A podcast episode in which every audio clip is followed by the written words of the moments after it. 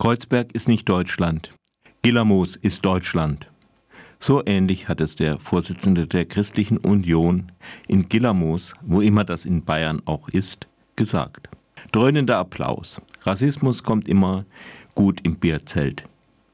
Für weniger Bierzelt erfahrene Herr Merz spielt natürlich darauf an, dass in Kreuzberg viele Menschen leben, die selbst oder deren nähere Vorfahren nicht in Deutschland geboren wurden und auch nicht Nachfahren sogenannter Volksdeutscher sind.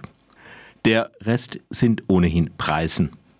Der Rassismus kommt aber nicht nur geografisch getarnt daher, er wird auch immer öfter als scheinbare Tatsachenbehauptung verkauft.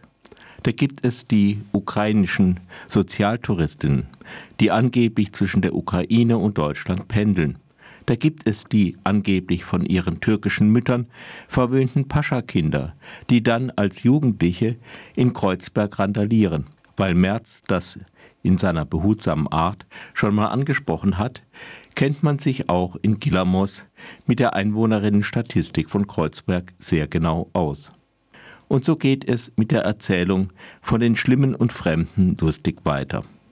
Da gibt es diese Clankriminalität, Clans sind nicht deutsch, also ist es ein scheinbar objektiviertes Etikett für das, was man früher mal Ausländerkriminalität nannte. Auch das war schon ein ganz eigener Begriff, weil er so nebenbei zwei Begriffe zusammengepackt hat, die eigentlich nichts miteinander zu tun haben. Wer würde schon von deutschen Kriminalität sprechen? Wäre ja geradezu rassistisch. Aber wenn man dann dreimal im Monat in der Shisha-Bar eine Razzia macht, dann findet man auch was. Und flupp gibt es einen Eintrag unter Clankriminalität. Und dann das Neueste.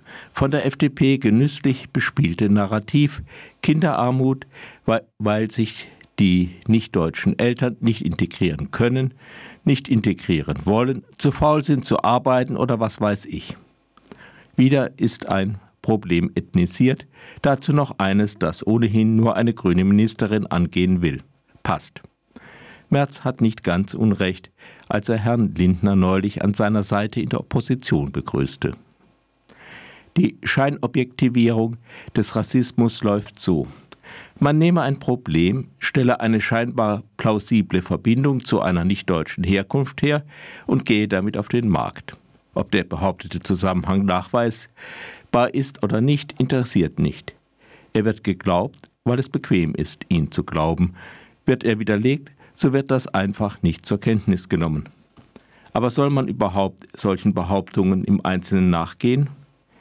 Geht man damit nicht bereits auf den Leim? Rassisten sind ja nicht einfach die schlechteren Statistiker. Es hapert vielmehr beim Menschenbild so ein wenig halt. Oder sagen wir es ganz anders. Da ist viel Kitsch dabei. Etwa der Kitsch vom fleißigen Deutschen. Niemand, dessen sämtliche Vorfahren auf dieser Scholle geboren wurden, arbeitet nur, weil er oder sie halt Geld braucht. Gibst du einem Deutschen einen großen Klumpen Gold, einen Lottogewinn oder bietest du ihm Frühpensionierung an?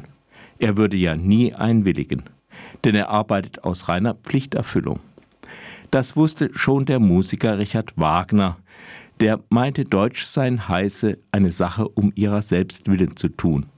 Der gestandene Antisemit Wagner meinte natürlich die Abgrenzung zu den angeblich nur geldgierigen Juden.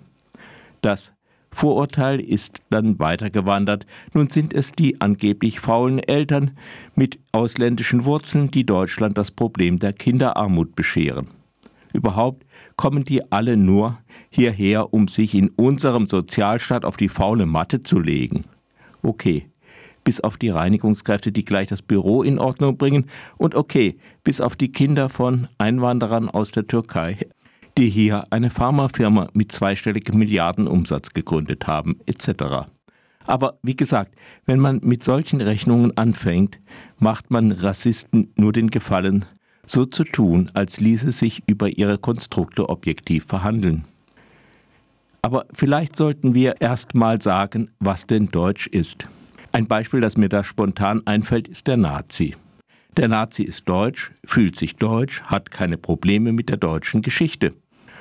Vielleicht geht er ja auch fleißig zur Arbeit oder er lebt davon, dass er dem Verfassungsschutz immer wieder was über seine Kumpels erzählt, natürlich aus innerer Überzeugung, weil er über sein Milieu selbst innerlich die Nase rümpft.